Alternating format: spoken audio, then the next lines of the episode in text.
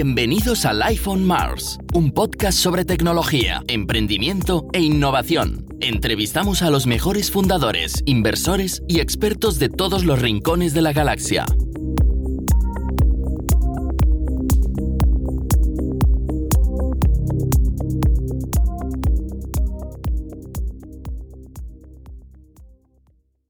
Hola a todo el mundo. Hoy continuamos la conversación que tuvimos con Sergio Gao hace un par de semanas cuando grabamos el episodio relacionado con las auditorías tecnológicas en procesos de, de M&A y de ventas de, de empresas e incluso de rondas de inversión, donde ya empezábamos a derivar hacia otro tipo de conversación que era el de cómo vender tecnología, tanto interna como externamente, a la gente de negocio. Es decir, si yo como CTO de una empresa sé que tengo que refactorizar el código, tengo que ponerle más cobertura de test, tengo que dedicar una parte, una partida de presupuesto para arreglar ciertos problemas tecnológicos que quizás van a limitar el progreso a la hora de hacer producto, pero a largo plazo tiene todo el sentido del mundo para evitar problemas de escalabilidad.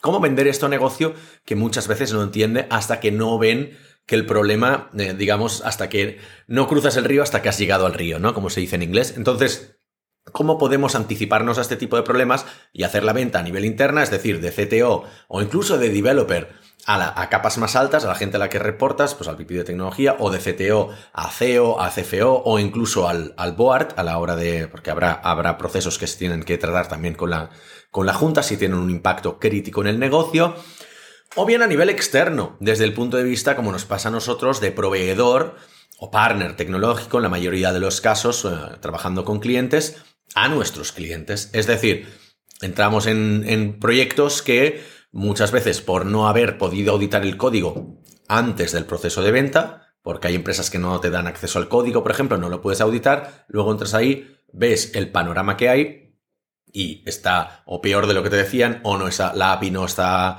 no está terminada, o el backend no hace lo que debería, o tiene unos problemas graves a nivel de base de datos, o como nos hemos encontrado recientemente un, episodio, un, caso que mencionamos directamente en el episodio en el que entramos en un proyecto donde se, nos, se, nos, se nos comentaron unas tecnologías, eran otras, entramos en el proyecto, el código está en castellano, un desastre, y, pero claro, la venta ya está hecha, entonces tú ya tienes que desarrollar sobre eso y luego lo que estamos intentando hacer o lo que estoy yo intentando hacer es hacer un upselling a nivel de, negocio porque hay que arreglar todo eso. Hay muchos problemas que tienen, tienen implicaciones a nivel de performance, tienen implicaciones a nivel de seguridad, tienen riesgos, eh, perjudican la escalabilidad del proyecto y muchas otras implicaciones, ¿no? Entonces ahí hay que hacer un upselling de decir, oye, esto hay que hacerlo aparte o lo hacemos dentro del contexto del proyecto, pero el desarrollo no va a avanzar, digamos, a nivel de producto como vosotros queríais porque tenemos que dedicar el 50% del tiempo por lo menos arreglar esto. O bien nos lo contratáis aparte, ponemos otra persona para que se dedique pues, a refactorizar el código, a desacoplar partes, a romper un monolito,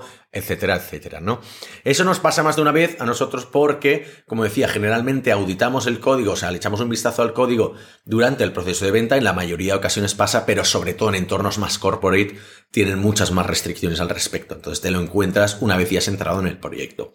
¿Cómo podemos tener este tipo de conversaciones? Pues lo charlamos con Marco Oliveras y con Sergio Gago. Sergio, porque ya estaba en el episodio anterior y ya lo habéis visto varias veces. Una de las cosas que quizás no sabéis de Sergio es que él había tenido su propia consultora tecnológica, de hecho una consultora tecnológica que fundó también sin oficina y a nivel remoto, que le permitió estar dando la vuelta al mundo durante un par de años y tiene un par de libros al, al respecto. Eh, uno de ellos se llama Vidas Nómadas, entonces podéis echarle un vistazo a eso también y escuchar también o ver los, los episodios que grabamos eh, con él también en, en Startup Grind. De hecho, hablamos de cómo ser un nómada digital y es un episodio súper divertido con anécdotas fabulosas. Y la otra persona que hemos invitado, que también conocéis por el podcast, es Marco Oliveras, que cuando lo invitamos hace un año y medio, era CTO de tiendeo, pero Mark y yo nos conocemos de nuestra anterior empresa. Él me fichó para, para una consultora tecnológica madrileña con una sede en Barcelona. Y ahí pasamos grandes momentos juntos. Debo decir que fue una etapa muy, muy divertida de mi vida y aprendí muchísimo de él. Lo tengo como un gran referente, siempre lo digo, como de los mejores jefes que, que he tenido. Y ahora está como, si no me acuerdo mal, como VP de ingeniería en Bumble, la aplicación de dating que recientemente ha salido a bolsa tienen un equipo, están abriendo un equipo en Barcelona Y bueno, ahora nos, evidentemente, no, desde Bumble quizás no tiene este tipo de, de conversaciones, quizás sí que tiene las de la venta interna, porque no es el, no es el CTO, eh, tiene un CTO por encima, pero él sí que ha estado desde el punto de vista tanto de, de la, empresa que oferta en, pues, ya sean concursos públicos o incluso para empresas privadas cuando estaban VAS o con su empresa, él también había creado una consultora tecnológica como su primer empleo, o bien desde el punto de vista de, de, de contratista cuando recibe propuestas de varias empresas a las que tiene que, que evaluar. Y entonces ahí cómo se tienen que evaluar, cómo se tiene que discutir temas de precio, cómo se puede hacer upselling, cómo puedes destacarte tú por encima de, o cómo puedes competir con cárnicas, que es un tema que Mark ha tenido que hacer mucho compitiendo con empresas tipo Everest, tipo Indra, etcétera, etcétera, que ya solo por este comentario no van a patrocinar nunca este podcast, ya me imagino. Pero, coñas aparte, creo que eh, ha, ha salido una conversación bastante más de negocio y de ventas. Hemos hecho una intersección técnica entre ventas y tecnología Em, pero creo que es muy interesante para tipo de perfiles que sean, pues ya sean los aspirantes a CTO como los CEOs de, empresas tipo la nuestra que quieran vender más y entender por, o por qué no venden suficiente y cómo destacarse en procesos competitivos de concursos y, concurriendo con otras ofertas, o bien para freelance que también tienen que ofertar y ven cómo siempre hay alguien que es más barato que ellos, entonces cómo se pueden enfocar las ofertas orientadas al valor y que el precio sea lo mínimo se tiene que discutir, evidentemente, pero no lo es todo. Entonces, hablamos de todo esto y demás. Eh, una conversación muy fluida eh, con un perfil de persona que ya veréis que más o menos somos una persona que somos parecidos, son gente de tecnología y de negocio, podemos hablar los dos mundos, un perfil bastante complejo de encontrar, pero también hablamos de eso, si es necesario que el CTO de una empresa tenga este perfil, ¿no? Interseccionando tecnología y negocio, que pueda hablar tanto con, con clientes como con APIs. Y, y cómo se encuentra este tipo de perfiles y cómo se crean. O sea, cómo surgió, cuál es la génesis del caso de los tres, cómo empezamos a tener este tipo de inquietudes de negocio siendo los tres programadores, habiendo partido de, de la programación y los perfiles más técnicos, ¿no? ¿Qué tipo de carrera se puede esperar o se puede forjar un perfil de este tipo? Sin más dilación, os dejo con el episodio. Adelante. Bienvenidos a Live on Mars. Mark, Sergio, ¿cómo estamos? Buenos días. Muy bien. Buenos días. Bien, oye, hoy este, este episodio deriva un poco del último episodio que hicimos con, con Sergio, porque hicimos un episodio tratando temas de, de auditorías técnicas en, en M&A y la conversación estaba derivando hacia, o sea, quería yo llegar al puerto de de cómo vender este tipo de servicios a los clientes, ¿no? De hacer ciertos upgrades, de hacer el upselling, de, pasar de hacer pues menos horas más horas, vender cosas que no son estrictamente lo que pide el roadmap de producto, pero es necesario, tipo cobertura de test, tipo refactorizar algo, tipo migrar a una base de datos, tipo escalar servidores, que negocio constantemente no entiende. Lo entendemos desde tecnología y puede tener implicaciones, como comentamos con Sergio, tema de que quizás te tiren atrás una venta, una venta de la empresa porque eh, la parte tecnológica pues no está, no está bien hecha, ¿no? Eh, ¿Por dónde empezamos? Sergio, nos quedamos ahí en la parte de, de, bueno, esa eterna discusión entre negocio y tecnología. ¿Cómo podemos empezar a allanar este terreno para preparar la conversación con, con negocio, véase con el CEO, con el CFO o que se tenga que tratar estos temas. Bueno, para, para, mí es un poco lo que comentamos ya la, la última vez. ¿no? La deuda mm. técnica, esto es una cosa que digo siempre y la gente a veces le, le, le saltan, eh, le saltan las orejas. La deuda técnica empieza en el CFO. Mm. Pero si lo piensas en, en, de, de, en, desde la perspectiva de deuda, al final, ¿quién gestiona este tipo, de, este tipo de cosas? Cuando tú desarrollas software, cuando tú tienes un producto, al final estás haciendo una inversión que capitalizas o no, pero es una inversión que va en un, en, un CAPEX o en un OPEX y que un CFO tiene que, tiene que controlar. Entonces, si eres capaz de transmitir o de, de transformar la información tecnológica en información financiera, al final, ¿qué es la deuda técnica? Es que en lugar de tardar una semana en hacer algo, tardó dos semanas y media porque no tengo una buena estructura de test, porque el código es caótico, porque el onboarding de nuevos developers es muy difícil, porque toco una cosa en Honolulu y hay un terremoto en, Osaka. Eso es la deuda técnica, al fin y al cabo. Entonces, si esto tú lo transmites en cuanto a costes a un CFO, cuando le dices, esto que normalmente nos costaría 15.000 euros, ahora nos está costando 60.000 euros, es muchísimo más fácil de entender y muchísimo más fácil de evaluar en cuanto a qué ponemos en, en, la hoja de balance en cuanto, a, en cuanto a assets, cuánto cuesta comprar esto, cuánto cuesta desarrollar esto o mantenerlo o cuánto cuesta venderlo. De manera que si, si lo traduces en términos financieros, puedes traducir la solución en términos financieros también. Y ahí entra el traer a una persona externa. Es decir, bueno, si añadiendo X eh, número de horas de desarrollo o X número de nuevos FTEs o una empresa externa, vamos a poder desarrollar nuevos componentes que hacen subir el valor de, nuestra, de nuestro asset y además reducir la deuda técnica, eso se traduce en números que un CFO puede entender. Para mí empieza todo ahí. Sin embargo, me parece que esto es una conversación que no todos los CTOs pueden tener, ¿no? Veo mucho business ahí y quizás depende del estadio de la, de la, empresa, ¿no? Sobre todo en temas de startups, quizás el CTO es mucho más técnico y no tiene ni tan siquiera interés en este tipo de cosas. O sea, ¿cuándo hay que empezar a, a prepararse incluso uno como CTO para tener este tipo de conversaciones? Yo creo que, que en, el, en, el, momento en el que tu empresa está creciendo, en mm. el que ya tienes, en el que eres un manager de managers, es decir, estás relativamente lejos de la tecnología en cuanto a estar picando código, pero tu equipo son los otros Cs. Y esto efectivamente es algo que, muchos CTOs no, terminan de, ver, ¿no? Y aquí, Mark, me, encantará escuchar tu, opinión. Pero el equipo de un CTO es el CMO, es el CPO, es el CFO, es el CEO. Y tú obviamente coordinas eh, a tu equipo de, ingeniería o de producto de ingeniería y lo haces de la mejor manera posible. Pero no es que estés en el dungeon trabajando con tus programadores y sacando cosas adelante, como que es la idea tradicional del, developer que se hace manager y que, y que acaba trabajando. Por tanto, tienes que entender de, finanzas. No significa que seas un financiero. Tienes que entender de producto, tienes que entender de, go-to-market, de marketing en general, tienes que entender de dirección general de una, de una empresa. Así es, eh, estamos hablando del CTO, ahora comentamos el CTO como, un, como el hacker, ¿no? El, que todos al principio pensamos, ¿no? Que es un CTO que normalmente es el que lleva, pues, sobre todo en una startup, ¿no? El peso de los primeros desarrollos. Eh, pero luego el CTO, estoy totalmente de acuerdo contigo, Sergio, que es una figura de seaboard. Es, es, una figura que realmente tiene que tener un conocimiento del negocio transversal. Y de hecho, en mi compañía es así. En las que yo he estado, yo he sido CTO, ya lo sabéis. Eh, con lo cual, siempre me he encontrado una figura cada vez menos técnica, en una función cada vez menos técnica y más estratégica. Para ello, mm, y es un poco ligado a lo que estábamos hablando, ¿no? Eh, a, de haber una visión generalista, es de tener conocimientos, es de entender. Yo sé lidiar con CAPEX, OPEX, inversiones, cuadros de amortización, evidentemente eh, planes y budget a largo plazo, a corto plazo.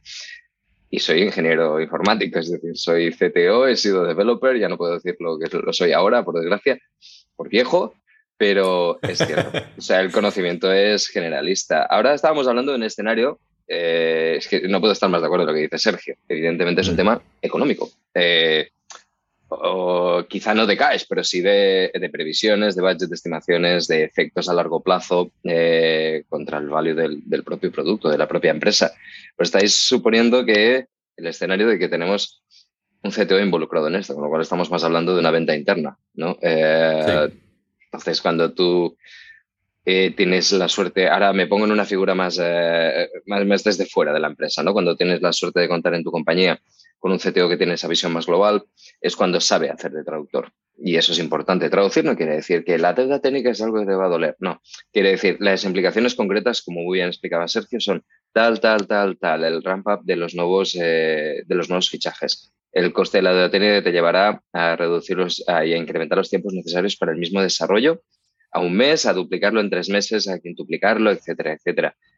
Eh, entonces, eso sí que ya es una traducción total al lenguaje financiero que aquí da igual, lo entenderá el CMO, lo entenderá el CEO, el CFO y, todos. Pero claro, tienes la figura dentro, ¿no? Entonces, yo creo que el escenario que se puede llegar a convertir en algo más dramático es cuando no existe esa figura y eso, o cuando no tienes acceso a esa figura.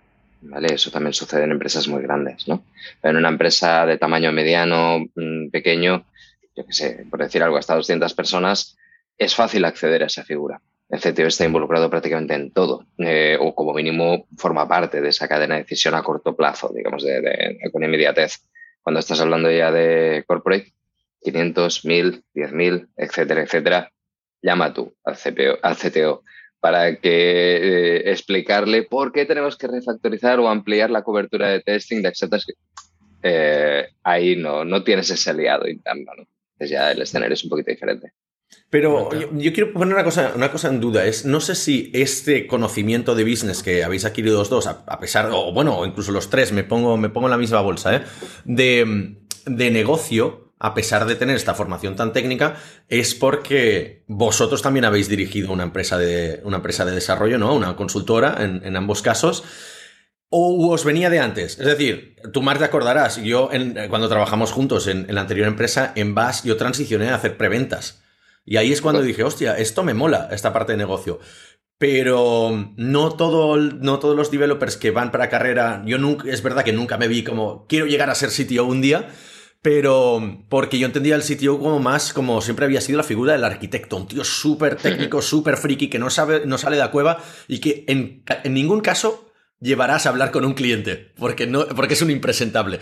Pero a partir de la figura del preventas, quizás, o en grandes consultoras más, hay comerciales un poco más técnicos, ¿no? De ahí sí que se genera este mix de tecnología y negocio que es un poco rara avis. No sé si vosotros consideráis que sois este tipo de mix o, cómo, podemos, cómo podemos encontrarlo. Yo creo que seguramente la consultora eh, te ayuda a, ver la vida de una manera muy concreta, pero, pero bueno, también es estar en la emprendedora la caja. general, donde tienes que tener 20 sombreros a la vez, ¿no? y ir, ir, cambiando y, y, tener muchos roles. De hecho, un poco es lo que comentabas. En una startup, al final, ¿cuál es el rol típico del CTO?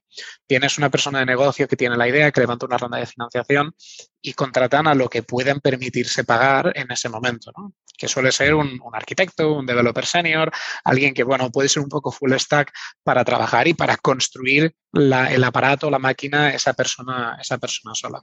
Entonces, si la cosa va bien, esa persona pues, va, va, contratando equipo, dos, tres, cinco, diez developers, en algún momento se hace inmanejable. Y ahí entra la, la, la gran dicotomía que todo senior engineer tiene al menos una vez en su vida, normalmente tres o cuatro, ¿no? Que es, quiero ser un individual contributor, quiero, quiero seguir en la línea técnica, ser súper bueno en esto y ser la persona de referencia, pero no quiero liarme con nada de management de personas ni nada por el estilo. Exacto. O quiero ser manager. Y eh, muchos, muchos CTOs, muchos eh, developers que pasan a management piensan que cuando te haces tech lead, engineer manager, director de ingeniería, es el siguiente paso en, la en el desarrollo de carrera. Y no, no es el siguiente paso, es un paso horizontal donde necesitas obviamente la parte de tecnología. Estamos diciendo que el, que el CTO cada vez es menos técnico, pero eso no significa que no tenga que saber en profundidad qué pasa en la máquina y, cómo generar relación con su equipo y saber que no se la están metiendo doblada.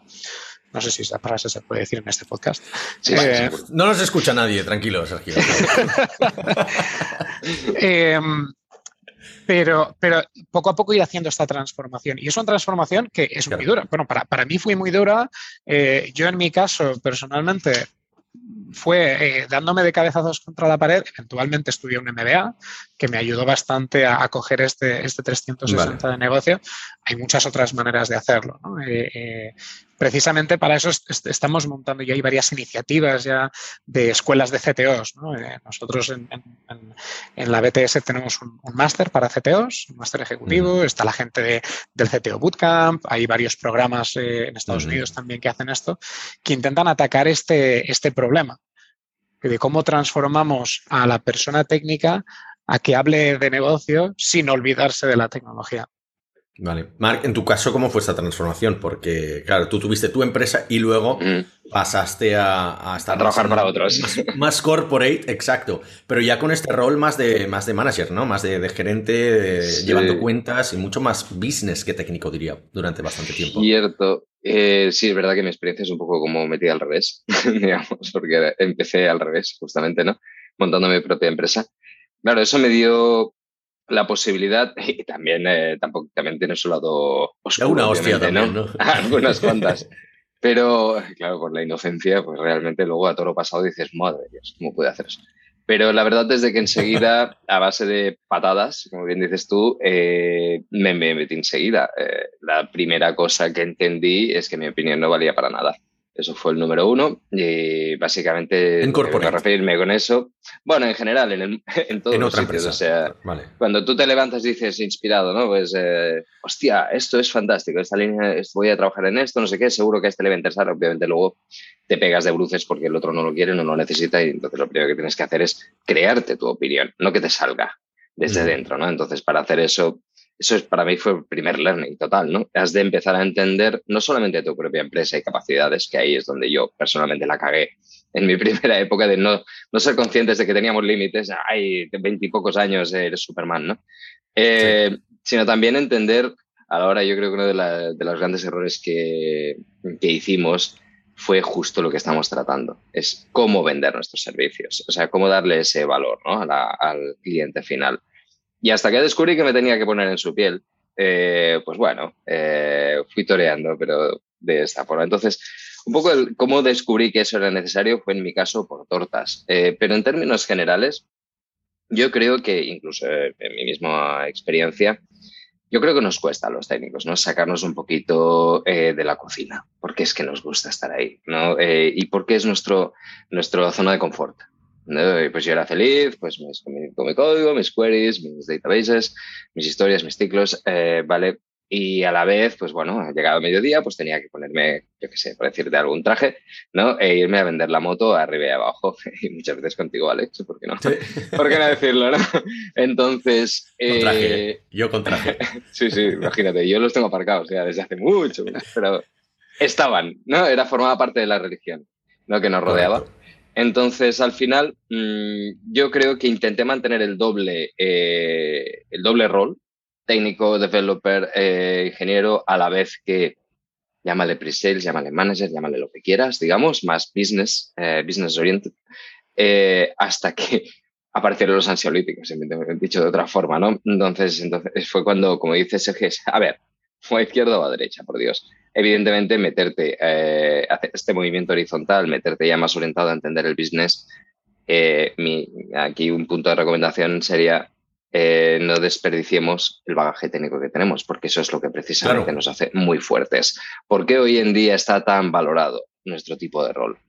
Porque si no hemos dejado del todo la parcela técnica, lo entendemos, sabemos los pain points, por dónde tirar, podemos prever ciertos riesgos y a la vez hemos conseguido esa conciencia de negocio y el por qué se hacen las cosas y para qué se necesitan. Entonces yo creo que ahí está nuestro valor. Hay quien lo hace del derecho, hay quien lo hace al revés, como lo dice yo, da igual, la cuestión es que al final, cuando te vas haciendo viejo, es cuando sacas ese valor, creo yo.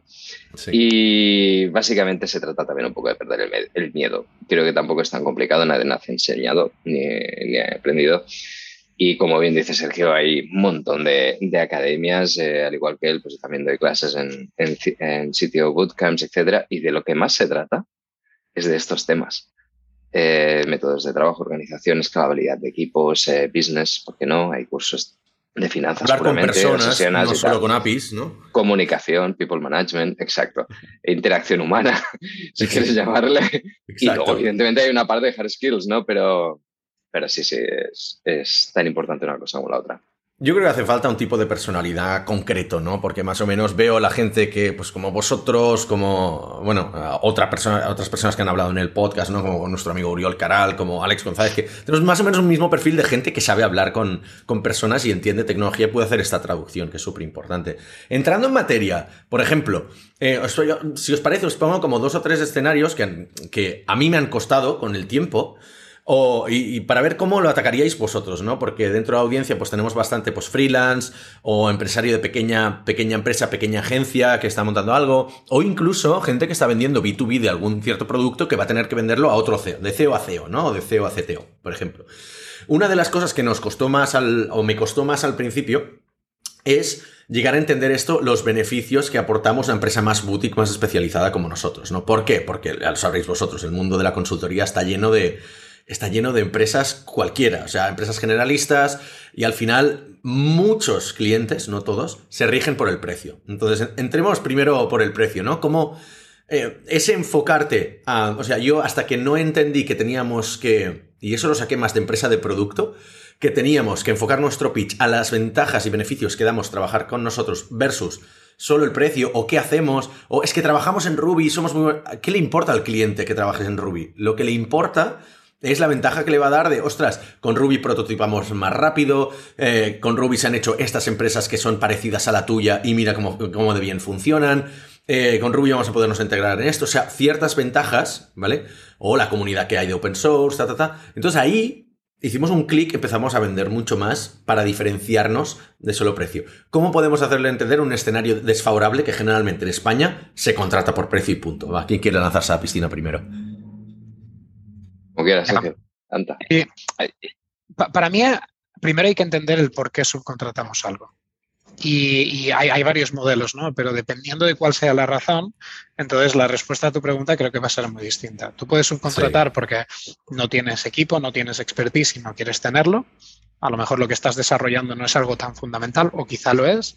A lo mejor estás subcontratando por razones puramente financieras porque no quieres tener full-time employees en nómina, porque no quieres tener compensation expenses en tu, en tu PNL, ¿no? Hablábamos de entender la, las, las, finanzas para saber cuánto cuesta y de qué manera cuesta y qué puedes capitalizar, qué puedes amortizar dentro de tus, dentro de tus gastos.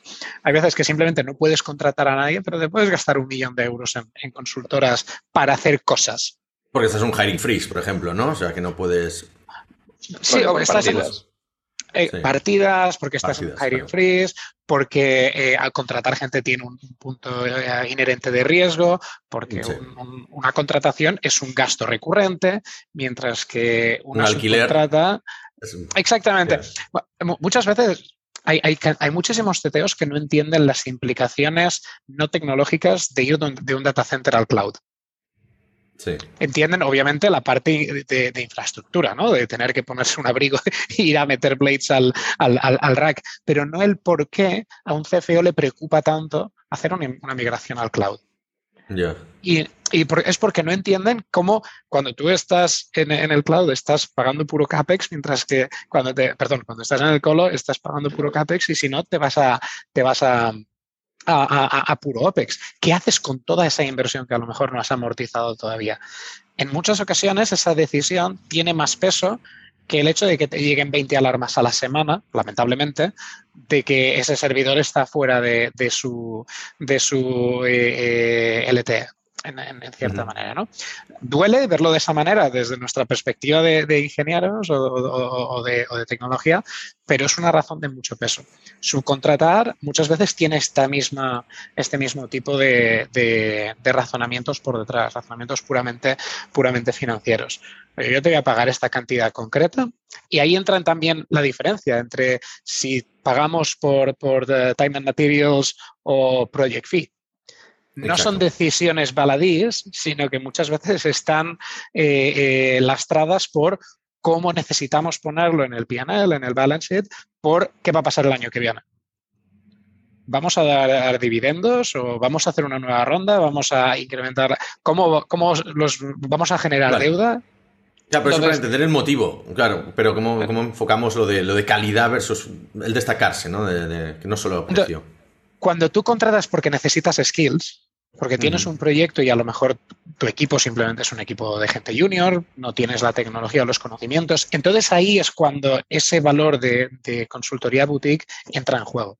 Cuando contratas a empresa A y no a empresa B, por las razones que sea. Cuando vas a tener que mantener tú ese, ese desarrollo después, cuando va a ser parte de tu core.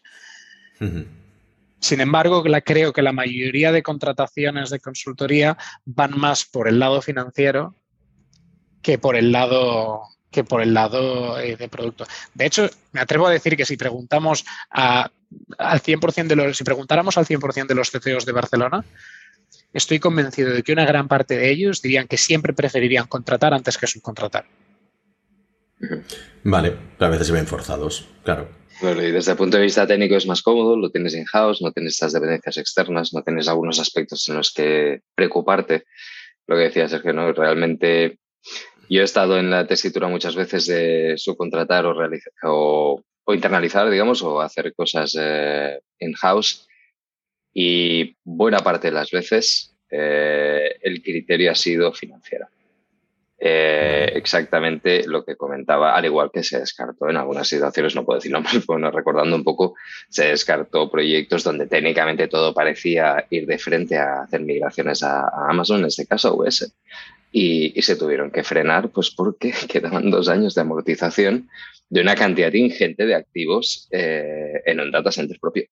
Entonces, evidentemente, estas son cosas que si te enrocas en tu conocimiento técnico o eres, y ahí lo enlazan, o eres una empresa de servicios externa que no tiene toda esa información, ahí empiezan los roces, ¿vale? Y con lo cual yo creo que eh, desde el punto de vista contratista, ¿vale? Eh, porque, como bien dices, hemos estado en los dos mundos, ¿no?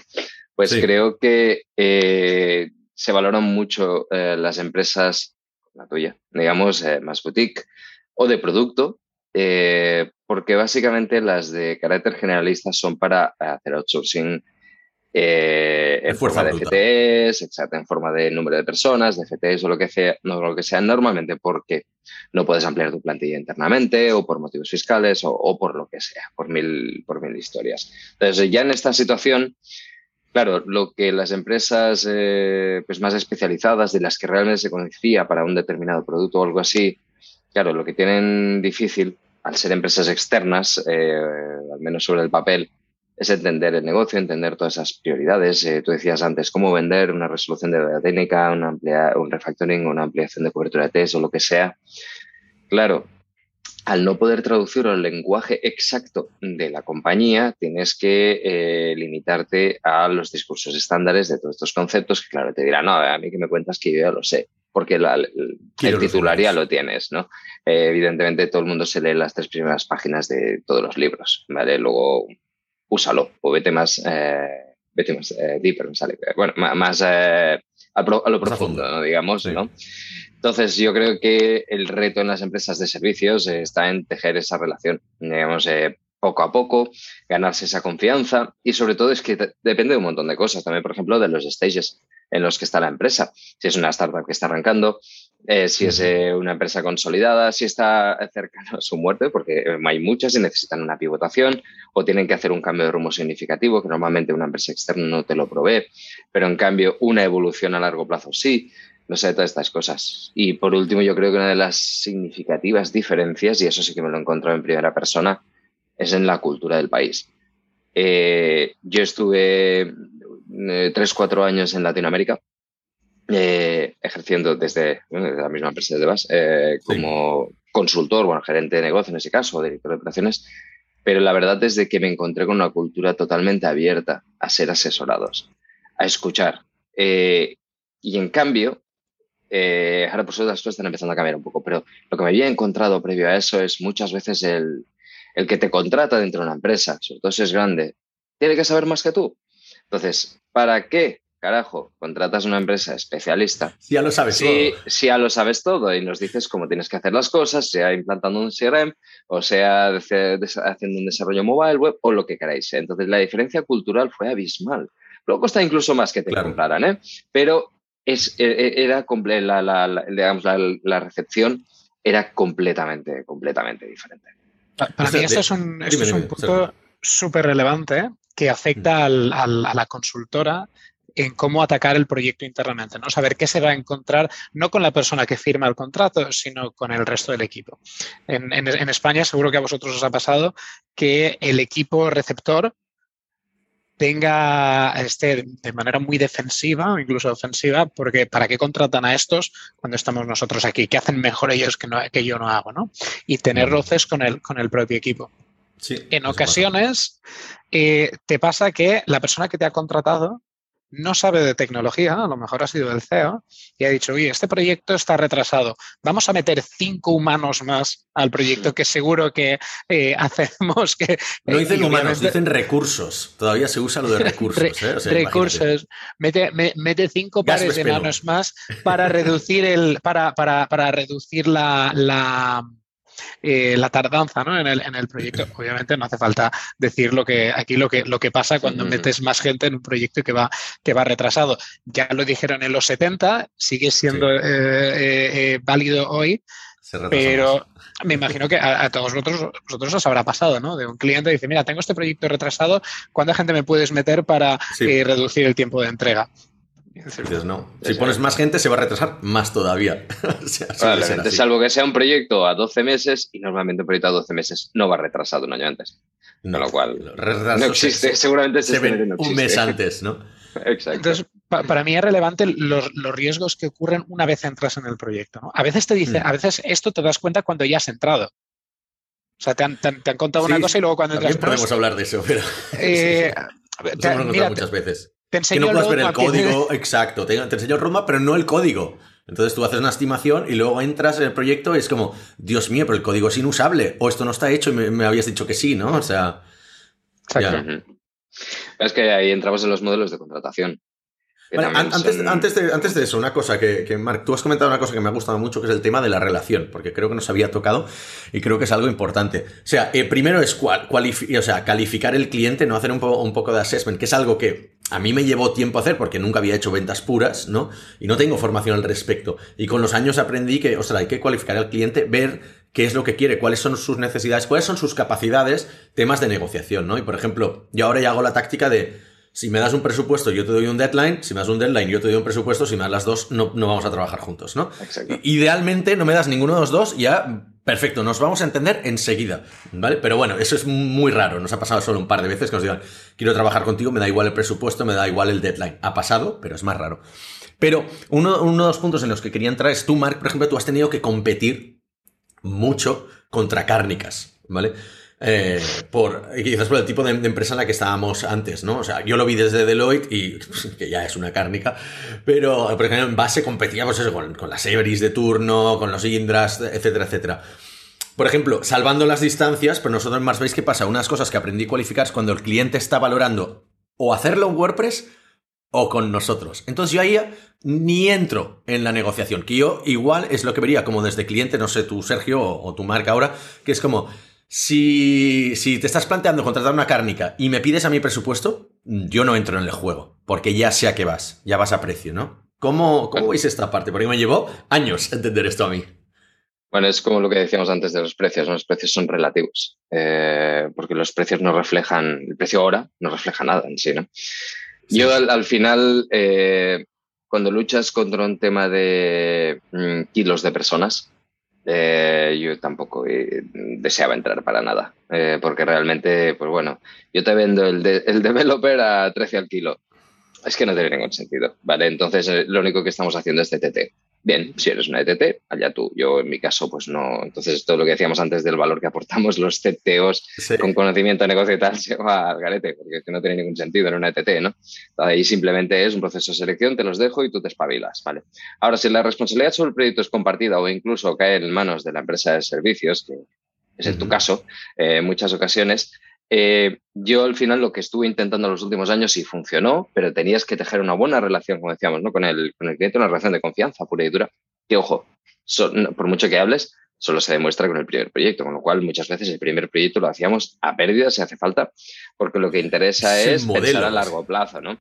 Entonces lo que buscábamos era una integración total con el cliente. Llámale a Agile, llámale lo que quieras, ¿vale? Pero al final era un, eh, yo recuerdo uno de los grandes primeros proyectos que, hicimos en LATAM, eh, que al final teníamos un macro presupuesto, un project plan, que, te diría yo, pues hecho de estos de copy and paste del anterior, ¿sabes? Una cosa así, esto es lo que tenemos que hacer.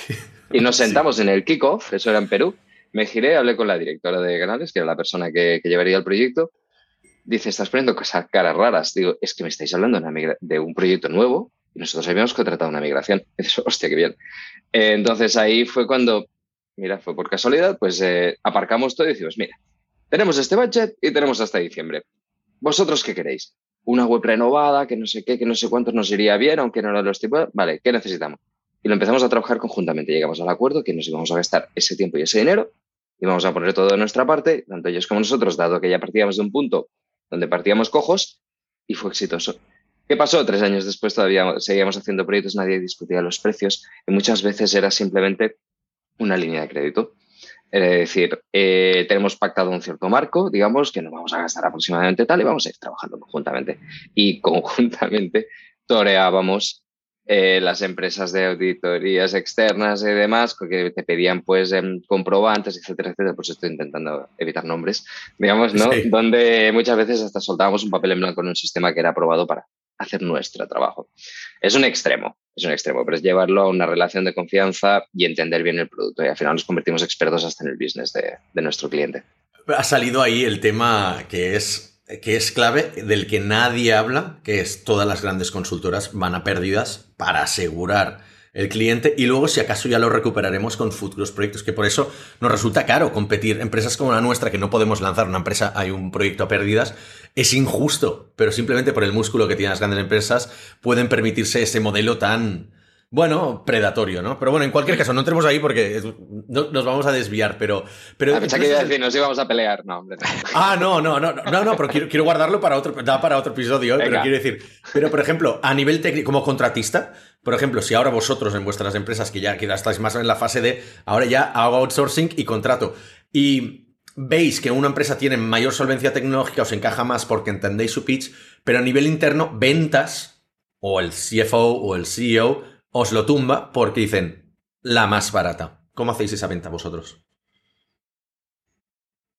yo no creo que sea tanto la más barata, sino a lo mejor depende del tamaño de la empresa, ¿no? Que haya pasado un proceso de procurement, donde procurement no va, no va a analizar qué tecnología usas, cómo de boutique eres, cómo de bueno, el precio sí. o qué, o qué nivel de riesgo tienes. Es decir, hablabas antes de, decías que no quieres entrar, pero vamos a entrar. Eh, ¿cómo, peleas contra una gran consultora que tiene cientos o, miles de, desarrolladores? Ellos se pueden permitir tener más gente en la pradera. Se pueden permitir a nivel de, optimización de procesos ponerte mañana cinco personas si hace falta. Mientras que si eres una... una, una, 20 euros la hora si hace falta. Exactamente.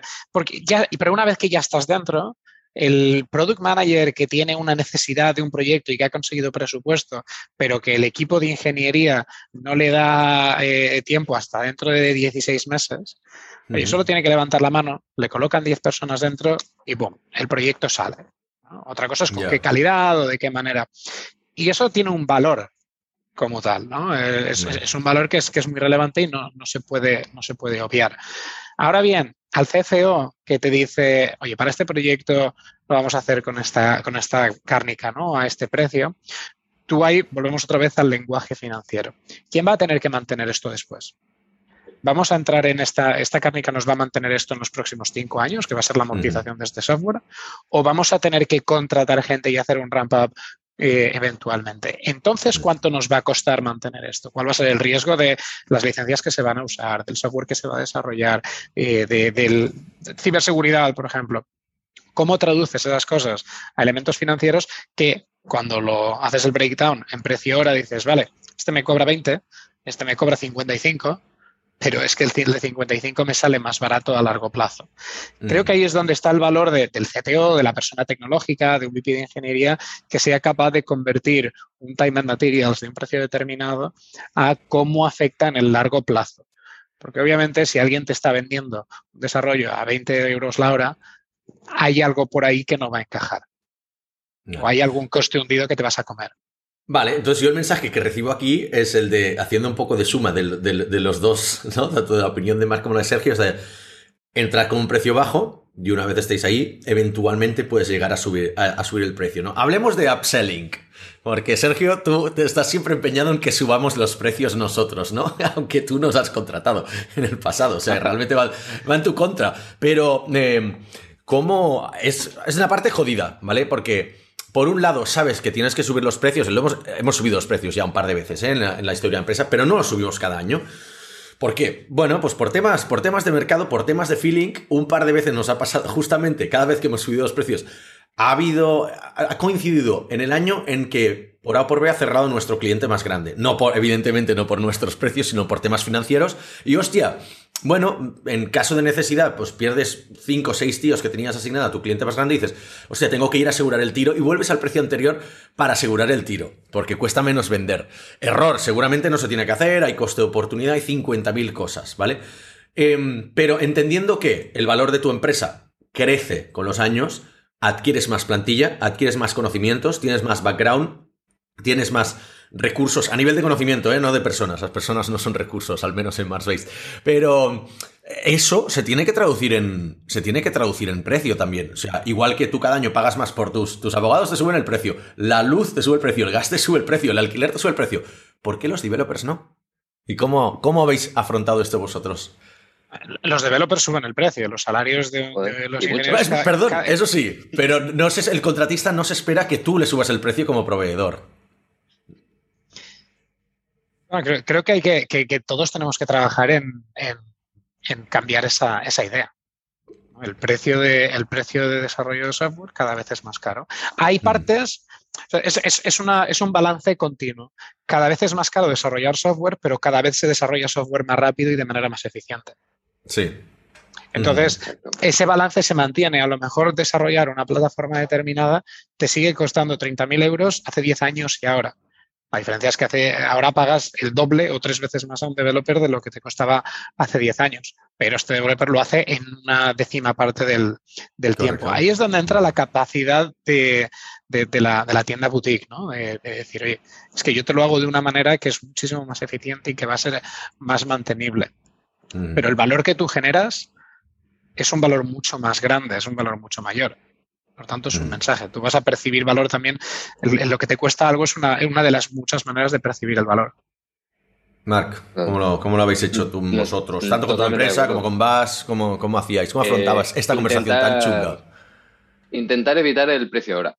Eso para empezar. O sea, al final eh, lo que dices es que es verdad. O sea, cada vez las cosas se hacen más rápido, haces más en el mismo tiempo debido a la mm. tecnología y también si la empresa es buena, obviamente, y es más boutique, pues lo mismo. Realmente eh, al final lo que consigues es mayor calidad y si esto lo sabes articular bien en tu discurso e incluso financieramente puede ser que tu propuesta económica final para un determinado proyecto sea inferior a la de otros, ¿vale? Entonces, si entras a pelear con cárnicas salvajes, eh, yo a ese juego mm, ya no entraría. Entonces, también lo que muchas empresas lo que hacen, incluso recuerdo muchos contratos, eh, muchas eh, ofertas de administración pública, muchos pliegos donde hay mil fórmulas de cómo se calculan y a medida que iba pasando el tiempo, el peso del precio hora, también se tenía en cuenta, obviamente, iba decreciendo. Y te lo dan ellos.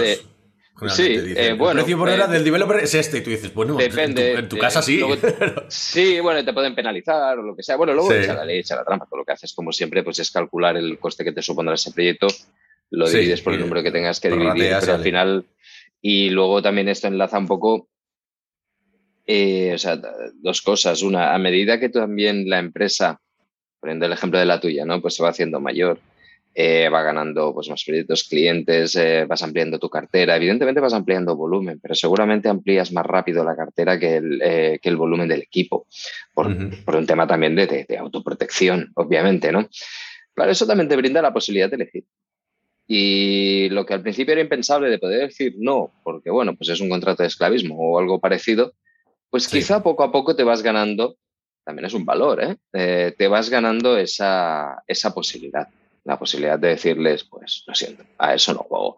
Y si no, pues bueno, como siempre, aquí tenéis eh, la opción barata, a peso, que no asume riesgos, y yo, que soy más caro, pero te asumo los riesgos, ¿vale? Mm. Entonces ahí entra también otra parte significativa, ¿no? Que es, más fácil de valorar en empresa privada que en pública, que es eh, básicamente es en qué lado caen los riesgos, ¿no? Eh, si realmente queda en el campo del proveedor, pues eh, la mayor parte de los riesgos sobre el scope, sobre la finalización del proyecto, sobre la calidad, evidentemente esto tiene un coste y el otro lo sabe. Y si no, muy bien, vas quitando, ¿no? Pues uncheck, uncheck, uncheck, vas quitando y entonces eso se ha de resolver, esto no desaparece. Y eso carga en el lado del cliente.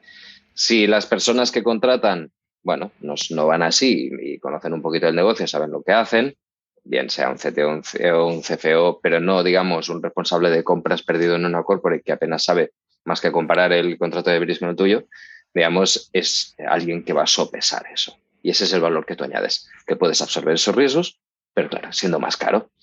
Calidad, calidad eh, pura y dura en el servicio que puedas ofrecer y lo has de saber. Bueno, la, gracia yo creo que aquí está en saber explicarlo. Porque no siempre eso de a buen entendedor, porque lo hablado bastante. No siempre. A veces, y a veces poner eh, bien escrito. Y a veces no tienes la oportunidad de. Pero ya esas normalmente yo ya las descarto. Los que me vienen y no quieren hacer ni una call te dicen, oye, pásame un presupuesto para esto. Digo, no. O sea, ya directamente. Ni, o sea, si no puedo hacer una call contigo, no puedo entender cuál es tu motivación para hacer outsourcing, qué tipo de empresa eres, qué tipo de financiación tienes, qué relación quieres tener o sea, si no quieres hacer ni una call conmigo, no te pasaré, no voy a perder ni un minuto con ese presupuesto, ¿no? Pero, bueno. Última pregunta para ir cerrando. Em, otro tipo de upselling que ya no solo es el de precio, ¿vale? Que es el de otros proyectos. O sea, yo ya te he vendido como el, proyecto en el que vamos a trabajar y nosotros nos encontramos a veces que, por ejemplo, hemos entrado en un club de primera división eh, muy potente en el que nos hemos encontrado muchas sorpresas a nivel de código, ¿no? Lo que decía Sergio antes, pues no podíamos ver el código antes, no podíamos ver esto, tiene una tecnología que no nos la habían dicho, suponíamos que era solo Ruby, nos dijeron es solo Ruby y no es Ruby, es Ruby React, pero React de tutorial que ha acabado en producción, eh, el código está en castellano, o sea, todo, todo desastroso. ¿Qué pasa? Le estoy intentando hacer el upselling de, oye, hay que arreglar esto, lo he escalado, esto es un riesgo para el proyecto, pero desde el punto, lo he enfocado desde el punto de vista de negocio, ¿no? Eh, ¿Cómo ese tipo de, de, upsellings, de proyectos derivados? De hay que hacer eso, refactoring, hay que hacer, hay que meterle test porque no hay ni un puto test en, todo el proyecto. Hay que reconstruir esta parte, hay que desacobrarlo de estas dependencias de terceros. ¿Cómo se vende ese tipo de cosas? Yo creo que lo has de sacar del alcance del proyecto inicial. Ahora pensando en algunos casos concretos eh, que normalmente las grandes empresas no tienen partidas para eso. No tienen ningún tipo de budget previo, con lo cual lo mejor que puedes hacer, y eso lo digo por experiencia, y, no, y me, me callo, eso el resto para ti, eh, básicamente es, muy bien, me contratas, déjame inventar el ejemplo, ¿vale? Eh, me contratas el desarrollo de una app que haga ABC. Muy bien, no hagamos C, mantenemos el budget y vamos a resolver todos estos problemas. Si la otra persona te entiende, esto va dentro del alcance, se camufla, da igual, eh, es un contrato que se puede aprobar igual y hay ese, y hay ese acuerdo. Probablemente la otra empresa, o sea, la otra persona, si sabe de qué habla, que decíamos antes que no me voy a repetir, ¿no? Si sabe de qué habla, lo verá con muy buenos ojos porque le acabas de dar tú como proveedor una solución para abordar algunos de estos eh, problemas y probablemente te vaya a decir que sí. Suponemos, es, un, es un ejemplo inventado, ¿no? Sergio. Totalmente de acuerdo. Yo, yo, solo añadiría que es importante tener una medalla antes. Es decir, cuando, ya eres una empresa de confianza y ya les has resuelto un pollo, ya les has apagado un fuego, es mucho más fácil tener la confianza para trabajar en algo que es más abstracto. Una cosa es decir, yo te voy, a, te voy a desplegar esta aplicación, es algo que vas a ver, que vas a poder enseñar en un board. Y otra es decir, tenemos que refactorizar todas estas APIs porque no van a aguantar el tráfico, porque no van a aguantar la carga, lo que sea, ¿no? Que es algo abstracto, es algo que no se va a ver y que es muy difícil de explicar para alguien que te va a dedicar 10 segundos para entender el por qué, el por qué hace falta algo. Pero si eres una empresa ya de confianza, que ya es tío, confío en ti porque me has, resuelto estos pollos, es mucho más fácil hacer estas cosas que, que, Mark comentaba, ¿no? de, cambiar el scope, camuflar cosas, hacer o incluso aumentar el scope aumentando presupuesto pero dentro de la misma partida, pero siempre dentro de la confianza. Vale.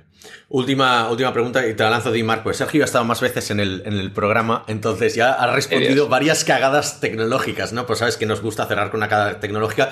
La tuya, por cierto, la que nos contaste en el episodio, pues eso, el primer episodio que, que, grabamos el año pasado, eh, ha salido en varias conversaciones de gente que ha escuchado el programa y dice, hostia, esa me gustó mucho. O sea que aplaudimos la de Discos Castelló, que borraste la base de, datos en producción. Sí, exacto. Eh, pero creo la que... misma. No, pero, no, no, no, pero quiero decir, esa, o sea, la gente ha agradecido este nivel de, honestidad que tuviste, de transparencia, que luego hay algunos invitados que cuentan alguna cosa que eh, camuflada de otro del equipo, uy, yo no he hecho nada, o sea que chapó. No, yo quería no, si querías, te quería preguntar si tenías alguna más a nivel de la venta, de, de o sea, alguna cagada a nivel de la venta, vender alguna propuesta tecnológica que no haya salido bien por lo que fuera, ¿eh? arriesgar demasiado, subir demasiado el precio, hacerlo demasiado techy. Eh, algo que digas, hostia, me responsabilizo de que esto no saliera bien. A nivel de venta, eh, mil. que engañarnos. Una, tenemos un minuto. Pero, eh, bueno, lo, lo, más frecuente, también un poco forzado por la situación y eso me arrepiento un montón, es, eh, vender un tipo de proyecto en el que tú crees mucho y luego no tener ningún tipo de respaldo interno o, capacidad para hacerlas. Desde un servicio de mantenimiento especializado en no sé qué, que tú dices, venga, porque tú sabes de eso, pero luego no tienes un equipo que, pueda tirar adelante. Entonces es un poco, es vender la moto, aunque sea de una forma pues eh, inconsciente. Y eso me ha pasado demasiadas veces, a ver, no 100, pero demasiadas y no estoy nada satisfecho porque no soporto eh, fallarle a alguien. Y en ese caso es que fue clarísimamente eso. Es decir, te vamos a mantener eh, todo este parque de aplicaciones porque somos expertos en GIS, porque no sé qué, porque y porque yo sabía de eso. Y luego girarte y decir, mierda, nos han dicho que sí, demasiado rápido y ahora no podemos cubrirlo. Claro, y eso pasa mucho, por ejemplo, la desconexión que hay entre ventas y, tecnología. Que no por, no, por no, que no haya comunicaciones, sino porque a veces empiezas el proceso de venta, te dicen que sí internamente, se alarga el proceso de venta, no firmas y cuando ya te firma el cliente seis meses después, ahora ya no puedes. ¿Qué haces, no? Pero bueno, eso lo, resolveremos en otro episodio. Muchas gracias a los dos eh, y nos vemos en el próximo episodio. Muchas gracias. Gracias. Un placer.